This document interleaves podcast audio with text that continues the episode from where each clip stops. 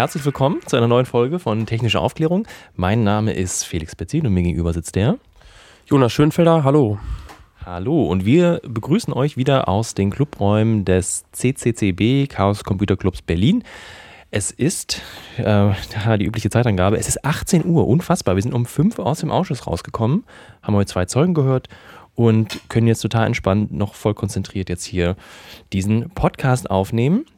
Bevor Jonas uns gleich die Zeugen vorstellt, dachte ich, gehen wir doch nochmal auf Feedback ein von den, ja, der letzten Folge. Äh, und zwar, es ging um Drohnen. Wir haben einen Kommentar bekommen im Blog, da, ging, da war wohl nicht ganz klar, welche Drohnendokumentation wir jetzt meinten. Jetzt selber haben wir auch nochmal festgestellt, ich meinte eine andere als du. Es gibt aber wirklich viele, die man empfehlen kann. Hm, ja, willst du da vielleicht nochmal was zu sagen? Genau, also die Frage kam, Frage oder Hinweis, ich weiß es nicht genau, kam vom Nico. Danke an dieser Stelle. Äh, es ging da eben wie du schon gesagt hast, darum, welche Drohnen, welches Drohnenvideo, welche Drohnendokumentation jetzt gemeint war. Und wir haben jetzt nochmal gesammelt. Also zum einen gibt es das Disruption Network Lab. Da hat Daniel uns darauf hingewiesen, ähm, die sammeln verschiedene Veranstaltungen und Panel-Diskussionen zum Thema Drohnenkrieg. Äh, das verlinken wir auf jeden Fall. Dann gibt es den Film Drone. Den meintest du, glaube ich, Felix, letztes Mal. Äh, den habe ich selbst nicht gesehen, aber den werden wir auf jeden Fall auch irgendwie verlinken oder IMDb auf jeden Fall. Ähm, und dann gibt es eine Doku Töten per Joystick, die ist auch, ähm, also die ist vom, vom, von der ARD. Da geht, kommt auch Brandon Bryan drin vor und unter anderem auch eine Person, die heute im Verlauf der Sitzung angesprochen wurde. Da kommen wir dann später nochmal drauf zu sprechen. Und ansonsten gibt es auch noch vom ZDF so eine Webstory, so ein Multimedia, ähm, so Multimedia-Bericht über das Thema Drohnenkrieg. Dann kann man sich auf jeden Fall auch angucken. Ja, vielen Dank für das Feedback an der Stelle. Super. Ein anderes Feedback, was wir bekommen hatten, ist, dass neue Hörer wohl Schwierigkeiten haben, einfach mal so mit dem Podcast einzusteigen, weil wir natürlich nicht in jeder Folge, und vielleicht müssen wir uns auch bessern, ähm, auf die Begriffserklärung eingehen, was bedeuten jetzt die Abkürzungen oder ja, einfach so den Einstieg zu erleichtern. Das ist auch tatsächlich ein bisschen schwer. Auf den, bei den Abkürzungen müssen wir jetzt einfach mal drauf achten. Ansonsten äh, plage ich hier gerne nochmal die Folge 7, technische Aufklärung Folge 7. Und zwar haben wir dort einen Talk von Anne Roth zweitverwertet. Das ist ihr Vortrag auf dem Chaos Communication Camp 2015. Da hat sie auf der großen Bühne ja, für Leute, die vielleicht noch nicht so im Thema waren, einfach mal zusammengefasst, wer will was von wem warum im Ausschuss. Anne Roth selber ist Mitarbeiterin der Abgeordneten Martina Renner. Ähm, sie ist selber keine Politikerin, sondern ja, ich, vielleicht nennt man das als. Sie ist. Genau, nicht von Martina Renner. Äh, Daniel, du fasst das mal besser zusammen. Naja, sie ist, glaube ich, nicht direkt Mitarbeiterin von Martina Renner, sondern angestellt bei der Linksfraktion. Das ist dann nochmal ein Unterschied. Ähm, ja, nur an der Stelle der Hinweis. Genau, und sie macht äh, einen Teil der Zuarbeiten, gerade was das Aktenstudium angeht, Vorbereitung auf die Zeugen und ist dadurch natürlich berufsbedingt sehr mit dem Ausschuss und den Dynamiken verbunden und hat das in diesem Vortrag prima zusammengefasst. Besser können wir es nicht machen. Darum hier nochmal der Plug. Folge 7 ist ein super Einstieg in den Ausschuss.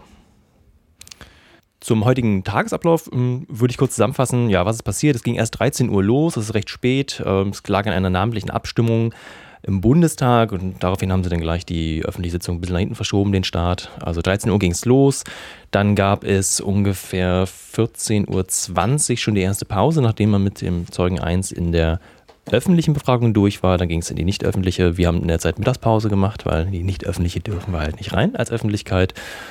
Um 15.40 Uhr grob ging es dann weiter mit dem nächsten Zeugen. Ja, und dann 17 Uhr schon, schon Feierabend. Also so viel zum Ablauf des Tages heute.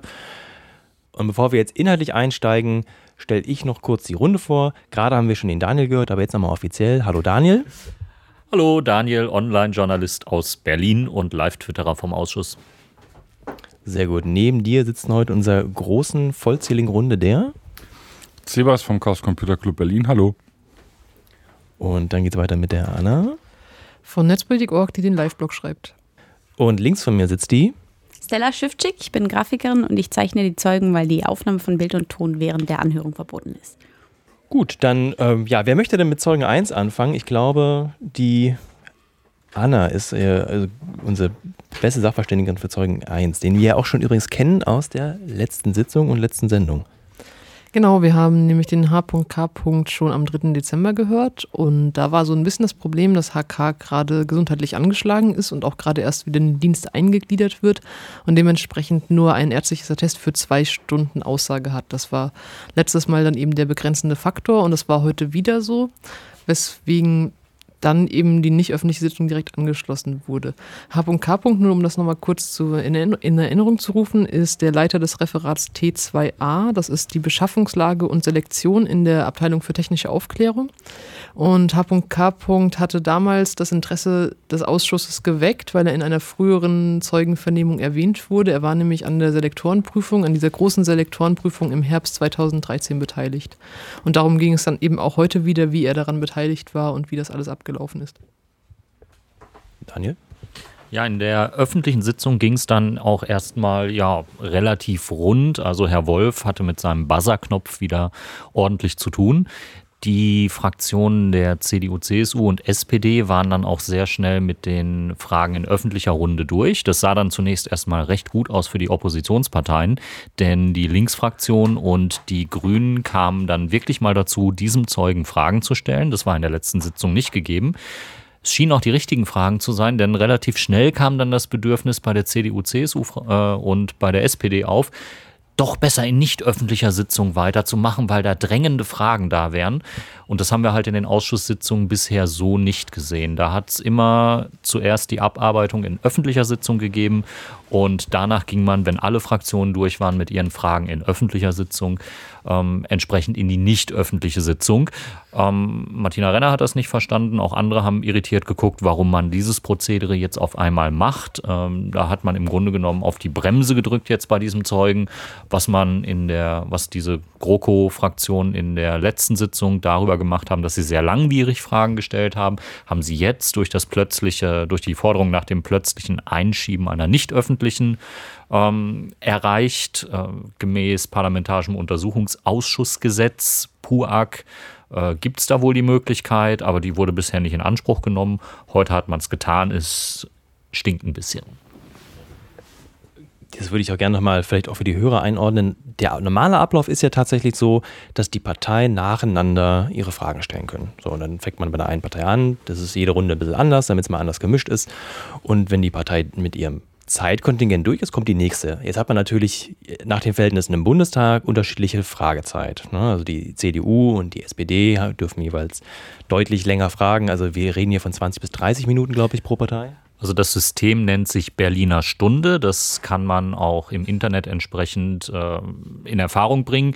Da gibt es dann genaue Aufteilungen, je nachdem, wie lange so eine Sitzung läuft. Und für eine 60-Minuten-Sitzung ist die Aufteilung so: 27 Minuten CDU-CSU-Fraktion, 17 Minuten die SPD und jeweils 8 Minuten für die äh, Linke bzw. für die Grünen. Und so kommt dann eben eine volle Stunde zusammen. Und äh, deswegen gibt es mehrere Fragerunden und äh, die laufen dann eben so ab wie heute. Genau, was wir normalerweise sehen, und darum war auch die heutige Empörung im Saal, ist, dass wenn eine Partei keine Fragen in öffentlicher Runde mehr hat, dann wird die einfach übersprungen. Das heißt, was wir oft sehen, ist, dass die SPD und die CDU hm, nach einer gewissen Zeit keine Fragen in öffentlicher Sitzung haben und genau, die hatten ja auch einfach mehr Zeit in ihren großen Frageblöcken vorher, viele Fragen loszuwerden. Und dann sind es halt ja nur noch die Grünen und die Linken, die sich halt im Prinzip abwechselnd das, das, das Fragerecht äh, zuteilen. Und das kann dann in Endlosrunden gehen. Also da gibt es kein, da gibt es keine Begrenzung. Man sagt, okay, jetzt habt ihr aber fünfmal und wir hatten fünfmal jetzt keine Fragen mehr von der Großen Koalition, jetzt ist hier mal durch. Ist eben nicht so. Und heute war halt dieser, ja, dieser Antrag der CDU von Frau Wagen, Nina Wagen, äh, die Obfrau der CDU, die gefragt hat, oder die einen Antrag angebracht hat, jetzt doch bitte diese öffentliche Fragerunde abzubrechen, obwohl noch Fragebedarf anscheinend bestand. Ähm, und damit sind sie dann auch durchgekommen, weil sie zusammen, also mit der SPD, den Stimmen der SPD, die sich dem Antrag angeschlossen haben, die Mehrheit stellen, wie halt auch im Bundestag. Und dann war das Thema durch und die öffentliche äh, Befragung war vorbei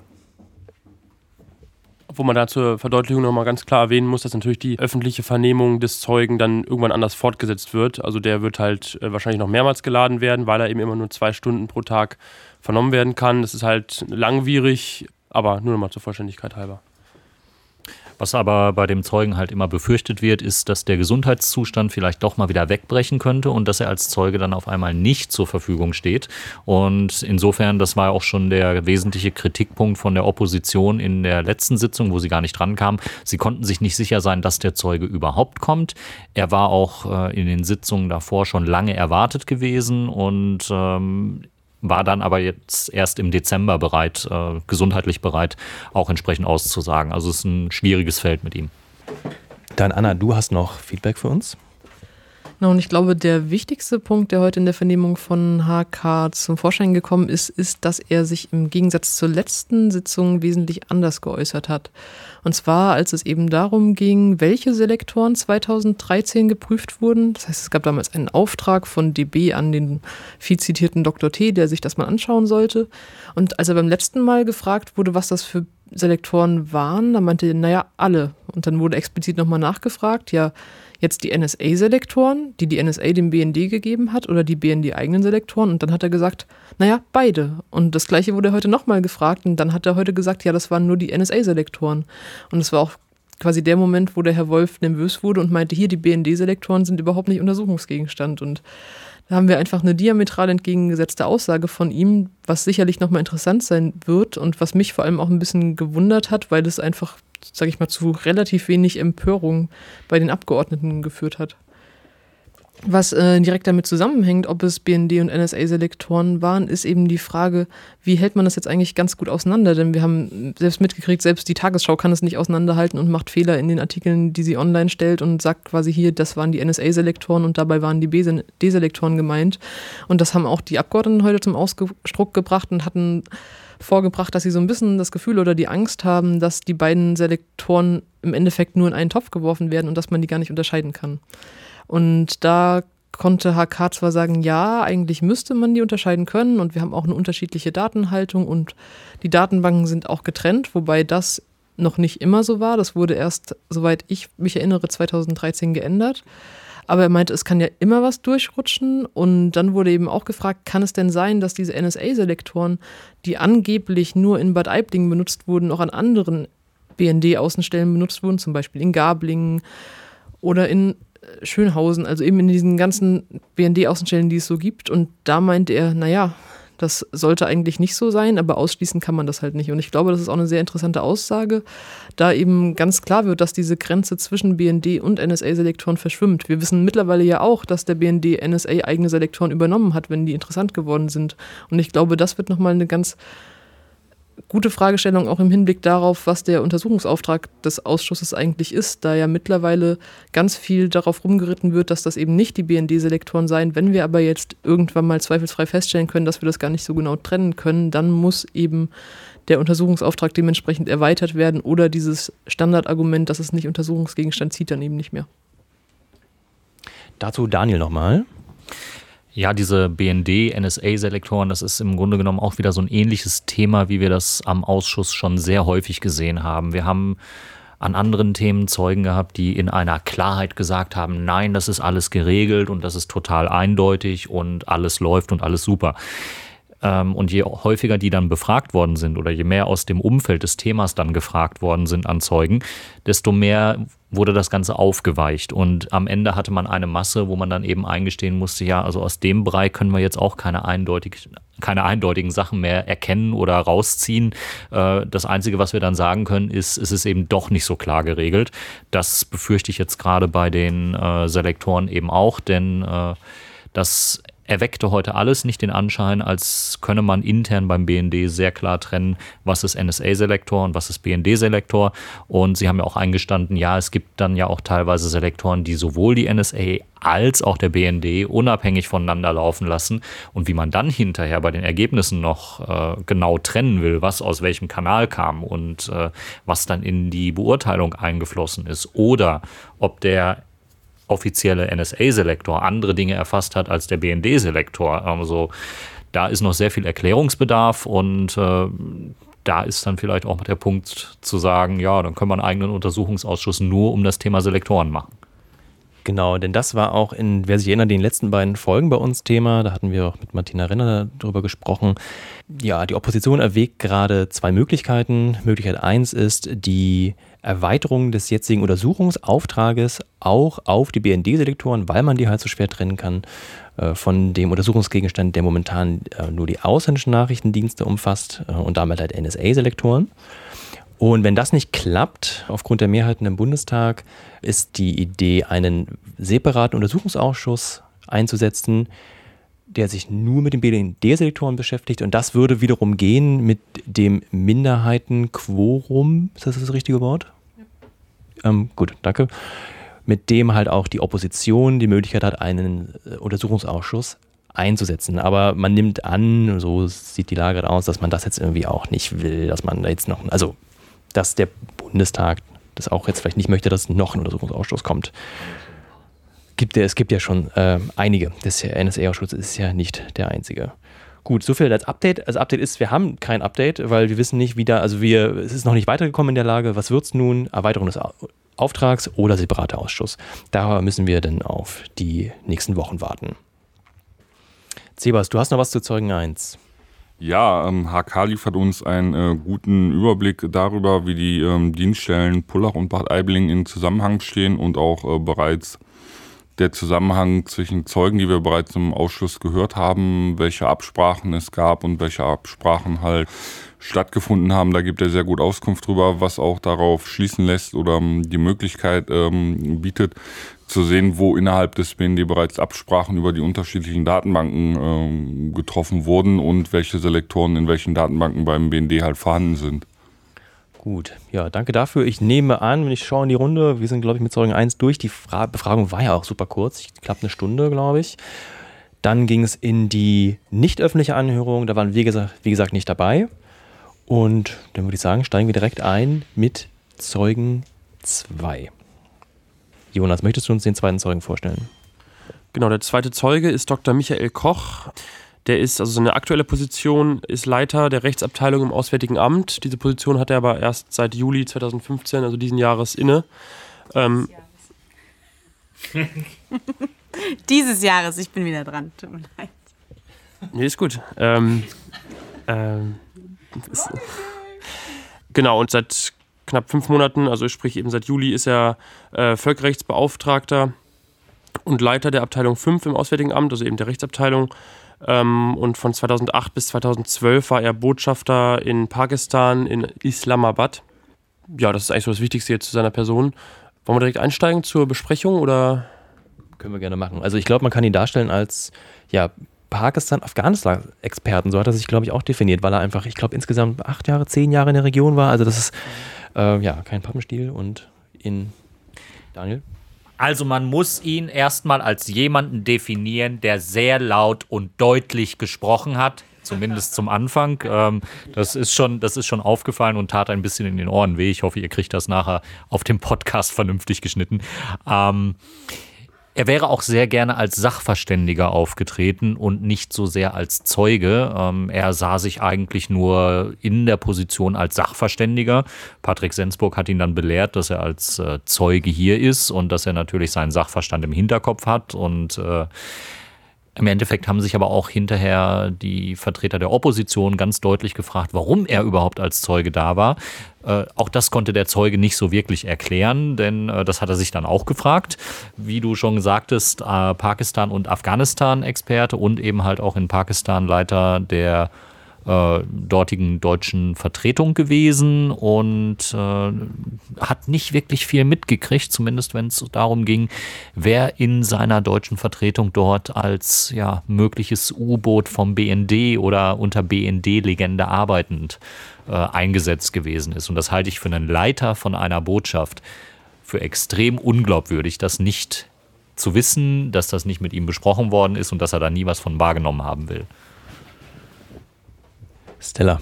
Ich fand es sehr erstaunlich für einen Völkerrechtler, dass er, er redet immer von Drohnen, sagte aber von Anfang an, dass er, wenn er nur von Drohnen spricht, von bewaffneten Drohnen spricht, ähm, dass er diese nicht, also nicht für umstritten hält. Also er möchte die selber nicht bewerten, ähm, da bewaffnete Drohnen äh, nicht völkerrechtswidrig sind. Zu völkerrechtswidrigen Waffen zählen Chemiewaffen, zählen Laserwaffen, zählen Streubomben, aber Drohnen sind eigentlich, die befinden sich in einer rechtlichen Grauzone und sind eigentlich so per se erstmal nicht zu verurteilen. Das fand ich höchst hochgradig alarmierend. Und das hat er sogar im Eingangsstatement gesagt. Ja. Das muss man vielleicht für die Hörer nochmal ein Eingangsstatement ist, äh, ja, eine freiwillige ja, Eingangsrede, Statement äh, der Zeugen. Viele nutzen es nicht, einige nutzen es doch. Und er fing halt gleich an mit, aus dem Nichts heraus. Wir, wus wir, wussten ja auch nicht, warum er geladen ist. Das steht nicht in der Tagesordnung. Das ist einfach so ein Zeuge und er fängt an mit, ja, übrigens, Drohnen sind äh, so, by the way, ähm, ja, sind die, auch Bewaffnete sind nicht völkerrechtswidrig. Wollte ich nur nochmal klarstellen. Äh, und dann so, hä? Ne? Da haben wir, also habe ich mich auch stark, stark gewundert. Ich weiß nicht, wie das auf euch so wirkte. Das war schon so, okay. Ich wusste gar nicht, dass es um Drohnen geht. Es, es, war im Grunde genommen ein Fürsprechen für den Einsatz von Drohnen aufgrund der rechtlichen Grundlage, die nicht vorhanden ist. Ja, und das, also mich hat ganz deutlich die kognitive Dissonanz bei dem Typen gestört. Er hat ähm, sehr deutlich gesagt, dass, äh, oder hat halt beschrieben, als es um die Ermittlungen in dem einen Fall ging, wo ein Deutscher 2010 in Pakistan von einer Drohne getötet worden ist und äh, da er zu dem Zeitpunkt da gewesen ist und die Ermittlungen quasi mit äh, von seinem Haus aus gingen, ähm, ist er dazu befragt worden und dann sagt er, ja, das lässt sich ja eigentlich schwer feststellen und kriegt man nicht immer so genau heraus. Ähm, also er musste da eingestehen, am, oder nach dem Angriff ist eigentlich kaum noch festzustellen, wer dort angegriffen worden ist. Und ein paar Minuten später sagt er, ja, ähm, Drohnen sind aber nicht völkerrechtswidrig. Man muss halt nur für jeden einzelnen Drohneneinsatz prüfen, ob das rechtswidrig oder ja, völkerrechtswidrig gewesen ist. Wie will ich denn bitteschön prüfen, ob das völkerrechtswidrig war, wenn ich nicht weiß, wer das Opfer ist, warum und so weiter? Also das war ein Widerspruch in sich und das dauert dann so ungefähr fünf bis zehn Minuten oder drei Fragen, bis sich diese Leute mit ihrer Wahrnehmung in Widersprüche verstricken, ähm, die ihnen aber selber so gar nicht aufzufallen scheinen. Ja, kannst du den Krater angucken im Nachhinein und sagen, ja, vielleicht rechtswidrig. Ja. Grausam. Äh, genau, also den Fall, den Daniel gerade angesprochen hat, das ist der Fall Benjamin Erdogan. Das ist eben ein Deutscher, der 2010 ermordet wurde durch eine Drohne. Und da gibt es nämlich in der eingangs erwähnten Dokumentation Töten per Joystick, da kommt dieser Fall auch drin vor. Da wird auch die Frau von ihm interviewt und ist auf jeden Fall sehenswert. Ich mal eine Frage. Ich habe das vorhin so verstanden, als dass er ein ziviles Opfer war oder war er das Ziel? Weiß man das? Also ich habe die Dokumentation gesehen, ist aber auch schon ein bisschen her, äh, deswegen will ich jetzt auch nichts Endgültiges sagen. Aber ähm, meiner Erinnerung nach ist es schon so gewesen, dass er, äh, also dass dieses, zumindest dieses Haus oder dieser Gebäudekomplex bewusst ähm, mit einer Drohne, äh, auf, mit der Drohne drauf geschossen wurde. Es befanden sich halt zu dem Zeitpunkt mehrere Leute in dem Gebäude oder in diesem Gebäudekomplex. Aber ob es jetzt konkret er getr getroffen werden sollte, bin ich mir jetzt nicht sicher. Aber vielleicht hat Anna da gerade was rausgefunden. Genau, und Benjamin und sein Bruder standen seit 2010 unter der Beobachtung vom BKA und da ging es eben auch darum, ob eben Erkenntnisse, die eben durch die Überwachung von deutschen Behörden weitergeflossen sind, eventuell an die USA dazu geführt haben, dass er aufgespürt werden konnte und getötet werden konnte. Das heißt, er war sicherlich kein, wie man das böse Wort benutzen will, Kollateralschaden in dem Sinne. Stella? Dazu fragte ihn Herr Fliesek von der SPD, ob ähm, dem Zeugen, Herrn Koch, äh, tödliche Drohneneinsätze bekannt seien. Und da lavierte er sich relativ erfolgreich um die Antwort darum, dass er nur sagte, dass in Pakistan Proteste gegen US-amerikanische Drohneneinsätze ähm, von, wie heißt es, äh, verübt worden sind. Äh, wie heißt denn was? Äh, durchgeführt worden sind. Und, und aber eine, eine Antwort von, von aus seiner Perspektive hat er meines Erachtens lang nicht, nicht von sich gegeben. Interessant war auch, das kam mehrfach in der Sitzung halt auch zur Sprache, auch relativ zu Anfang. Er hat neben seinem Job im äh, Auswärtigen Amt auch so hobbymäßig mit seiner Frau, die wohl auch irgendwie Rechtsanwältin oder in diesem Bereich tätig ist, ähm, einen Artikel geschrieben mit Quellen, die er ausgewertet hat, auch zum Thema Drohnen.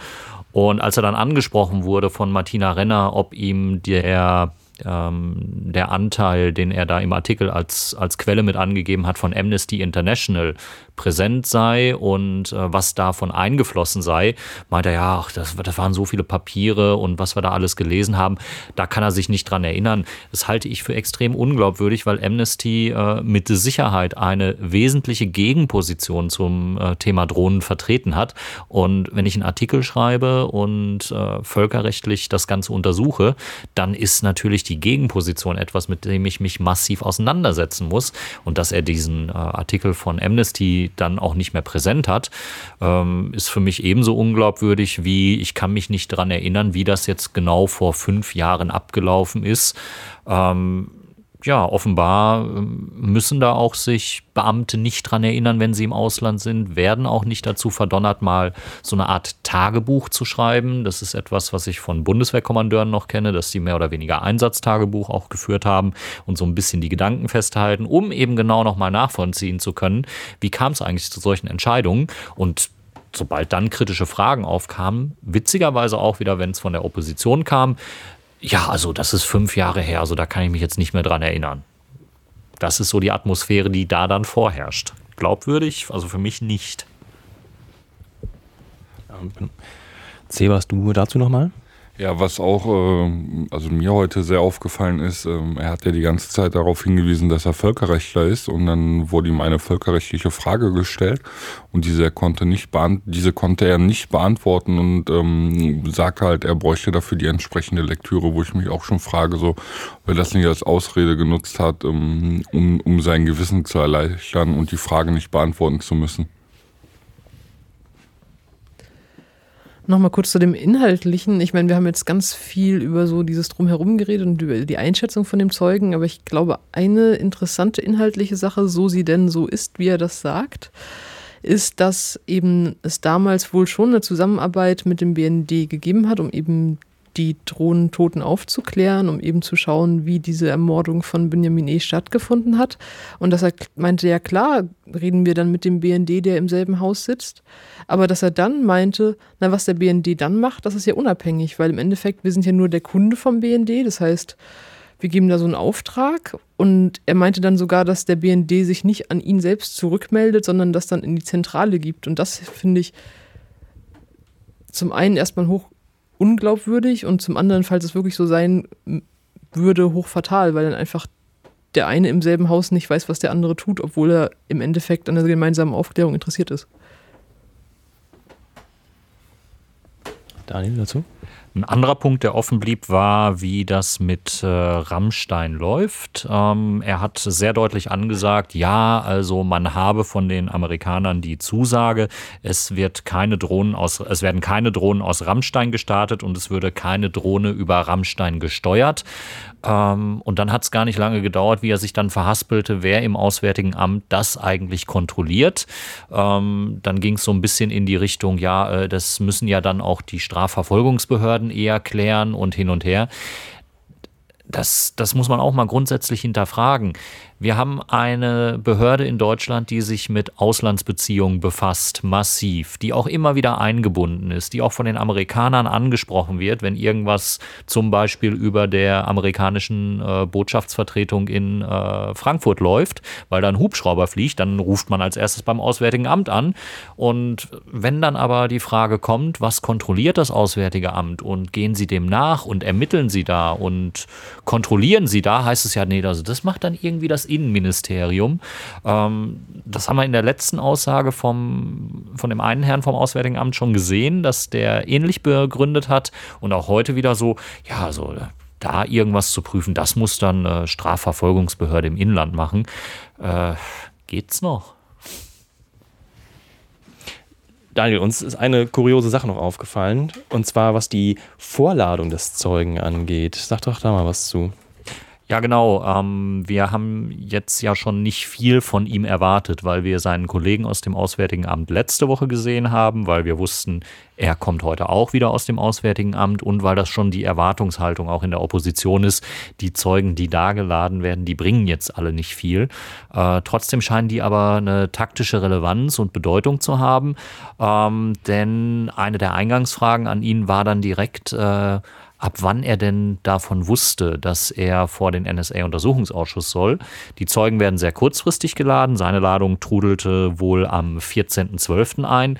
Aber er hat dann auf Frage sogar von Patrick Sensburg ähm, eingestehen müssen oder zu Protokoll gegeben, dass er vorher schon eher so auf informellem Wege darüber informiert war, dass äh, er da als Zeuge geplant ist oder hin und her. Also das ist den, das, ja, das wird vorher kolportiert, ähm, dass er auf der Liste der gewünschten Zeugen ist lässt sich wahrscheinlich mit der Expertise und dem Themenbezug begründen, aber ist es halt auch so nicht vorgesehen, dass die Bundesregierung vorher rumläuft und äh, schon mal so sagt, ne, also den Zeugen hätten wir gerne und ah, den hätten wir bitte nicht so gerne äh, und den schon mal vorwarnen. Schon kurios. Und das passt ganz gut ins Bild, denn letzte Mal hatten wir hier im Podcast schon erzählt, dass wir im ja, Flurfunk in den Pausen so mitbekommen haben, dass jetzt wohl demnächst viele Zeugen aus dem Auswärtigen Amt kommen, wo, ja, wo man jetzt auch nochmal sagen muss, dass die äh, bei der Bestimmung der Zeugen verhält das ähnlich wie bei anderen Beschlüssen. Ähm, da kann sich wohl der mit den meisten Stimmen durchsetzen und der sagt dann, wer kommt. Und ja, heute war das halt wie angekündigt ein weiterer Zeuge aus dem Auswärtigen Amt. Und da gab es nicht nur von der Opposition Verwunderung am Schluss, denn Jonas, du hast noch was dazu. Genau, äh, da gibt es eine ganz nette Anekdote von Konstantin von Notz, hat nämlich den Zeugen gefragt, haben Sie eine Ahnung, warum Sie heute als Zeuge geladen worden sind? Dann hat der Zeuge gesagt, nee, nicht wirklich. Und woraufhin dann Konstantin von Notz antwortete, geht mir genauso, deshalb habe ich keine Fragen mehr. Das fasst äh, die Befragung des zweiten Zeugen eigentlich ganz gut zusammen. Also da gab es halt auch einfach nicht viel Neues, was da rausgekommen ist. Genau, und dann war die Befragung vorbei. Es gab auch keine nicht öffentliche, weil anscheinend ja, keiner so richtig mit dem Zeugen was anzufangen wusste. Auch nicht die sonst wirklich sehr frageintensive Opposition. Ähm, übrigens, wie ihr auch jetzt gemerkt habt, äh, heute ohne Statements von Politikern, weil es gab heute einfach, also es gab von den Politikern selbst keine Statements und jetzt irgendwie Fragen zu stellen war heute irgendwie auch relativ sinnlos, weil es einfach heute wirklich nichts groß Neues gab. Deswegen warten wir wieder, bis es was zu fragen gibt. Gut. Dann würde ich sagen, sind wir durch mit der Auswertung für heute. Bleibt der Ausblick und natürlich die große Terminankündigung des Dezembers, der Chaos Communication Kongress in Hamburg. Einfach mal in die Runde. Hand hoch, wer ist denn da? Ich glaube alle, oder? Das funktioniert alle. Super, Hand hoch im Podcast ist immer sehr gut. Ja, alle, okay, alle. Ähm, ja, und Jonas, wir beide planen auch was Schönes und zwar eine Live-Sendung. Sag doch mal was dazu. Genau, also wie du gesagt hast, im Dezember findet der CCC-Jahreskongress statt äh, und zwar vom 27. bis 30. Dezember. Und an dem ersten Tag, dem 27., da wollen wir alle zusammen auf dem, in dem Sendezentrum der Podcasterbühne, wollen wir eine Live-Sendung fahren und zwar abends am 27. Wir wissen noch nicht genau die Uhrzeit. Die werden wir dann auf Twitter veröffentlichen. Ähm, also schaut einfach mal, wenn ihr vor Ort seid, auf Twitter nach. Dann könnt ihr da gerne zuschauen. Und es wird sicherlich auch einen Livestream geben da können dann alle die, die es nicht auf dem Kongress schaffen, da zuhören. Die Tickets sind nämlich auch schon ausverkauft. Ähm, es gibt eventuell noch ein paar Tagestickets, aber ja, ansonsten, wenn man es nicht schafft, ähm, dann eben per Internet-Livestream zuhören. Genau, es wird ein äh, Streaming geben über mediaccc.de, kann man alle Vorträge noch während der Veranstaltung live im Internet verfolgen. Super. Und auch auf dem Kongress wird die Stella sein. Stella, du machst ja immer die tollen äh, Zeichnungen der Zeugen und es wird eine Ausstellung der Zeugen geben, ist das korrekt? Das ist korrekt. Eine Schande, dass der heutige Zeuge daran nicht vorkommt. Der Heinz Erhardt-Verschnitt, wie es Daniel sagte, mit dem wirklich aufreizenden rot-schwarzen Puschel unterm Hals. Ähm, der wäre ein schönes Schmankerl gewesen. Aber ähm, ja, es wird eine Plakatausstellung geben.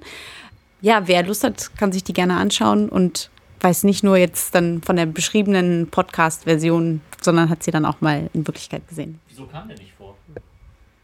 Wieso? Nee, der kommt schon, aber nicht in der Ausstellung, meine ich. So. Aber du hast ihn gemalt. ja, natürlich. Okay. Ja. Steht denn schon fest, wo die Ausstellung zu sehen sein wird im CCH in Hamburg?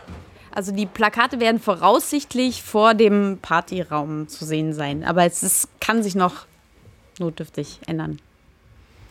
Super. Dann, ja, Anna, zu meiner Rechten. Du hast ja den Primetime-Slot direkt nach der Opening bekommen mit deinem, mit der, dem Thema hier, dem NSA-Untersuchungsausschuss. Sag doch mal was zu deinem Vortrag.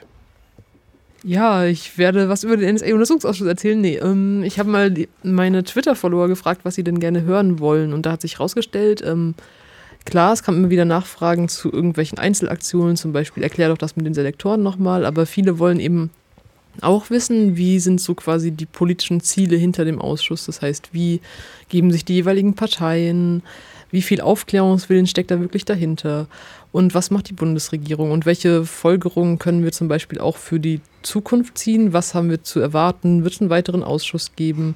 Was gibt es eigentlich gerade für Klagen oder gibt es eben auch noch andere Möglichkeiten, gegen das gerade vorzugehen, was da passiert? Aber das soll im Endeffekt nicht nur ein, sag ich mal, bierernster Vortrag sein, denn das würden wir, glaube ich, alle gar nicht aushalten und dementsprechend will ich sowohl quasi informieren, was wir gerade alles gelernt haben, was vielleicht in Zukunft die Konsequenzen sein sollten und vielleicht auch mal so die witzigsten Szenen und die denkwürdigsten Ausschnitte aus dem Ausschuss vorstellen. Aber für den richtigen Spaß gibt es dann an Tag 3 noch eine Inszenierung mit Menschen, die wir noch nicht alle verraten, weil es mehrere sein werden. Und da werden wir nochmal auch äh, Szenen aus dem NSA-Untersuchungsausschuss reinszenieren und sie in einen netten Zusammenhang stellen und hoffentlich mit ganz viel Spaß dabei euch vorführen, was wir da immer wieder donnerstags an Ausschusswahnsinn miterleben. Sehr schön, ja, das wird spannend. Da freue ich mich auch schon drauf. Ähm, ansonsten für die nächste Ausschusssitzung im nächsten Jahr voraussichtlich Donnerstag, den 14.01. Äh, der 11. Januar ist der Montag, da ist, beginnt die erste Sitzungswoche. Normalerweise haben wir immer donnerstags in den Sitzungswochen die Ausschüsse. Um, ja, deshalb meine grobe Terminankündigung für den 14.01. Kommt rum, wie immer, öffentlich einfach anmelden. Auf bundestags.de gibt es die E-Mail-Adresse. Und Jonas und ich bereiten jetzt auch nochmal ein, ähm, ja, eine Zusammenfassung auf der Webseite vor, damit wir mal nochmal weiß, wie man sich jetzt vernünftig anmeldet und welche E-Mail-Adresse und was man da reinschreiben muss. Dann machen wir mal ähm, einen kleinen Blogpost zu. Also einfach auf technischeaufklärung.de die nächsten Tage mal reinschauen. Dann, Jonas, würde ich sagen, bleibt uns nur noch den Hörern, den Spendern vor allem zu danken. Möchtest du vielleicht mal ein paar Namen vorlesen von denen, die uns hier so tatkräftig unterstützen? Genau, richtig. Wir danken ähm, natürlich erstmal allen Hörern, allen Leuten, die uns per Flatter immer wieder Geld zukommen lassen. Das freut uns sehr. Und ganz explizit danken möchten wir Jan, Sven und Michael. Ihr habt uns heute wieder ja, sozusagen ermöglicht, in der Bundestagskantine essen zu gehen. Und vielen Dank dafür. Ja, ich hoffe, es hat allen geschmeckt. Alle, die rechtzeitig am rechten Ort waren. Oh ja. ja, ansonsten, ja, wir freuen uns auf weitere ähm, ja, Unterstützung von euch, gerade auch um solche Trips für dann Live-Verträge in Hamburg äh, irgendwie querfinanzieren zu können. Die Übernachtung im Bus, ich fahre mit dem Bus hin, äh, ja, und den Kongressticket. Also danke für die Spenden, die uns hoffentlich auch in nächster Zeit noch erreichen werden für dieses Projekt. In diesem Sinne, danke auch an die Runde und äh, ja, wir sehen uns alle nächste Woche in Hamburg wieder. In diesem Sinne, tschüss, tschüss. Tschüss. Tschüss. Tschüss. Frohe Tschüss. Weihnachten.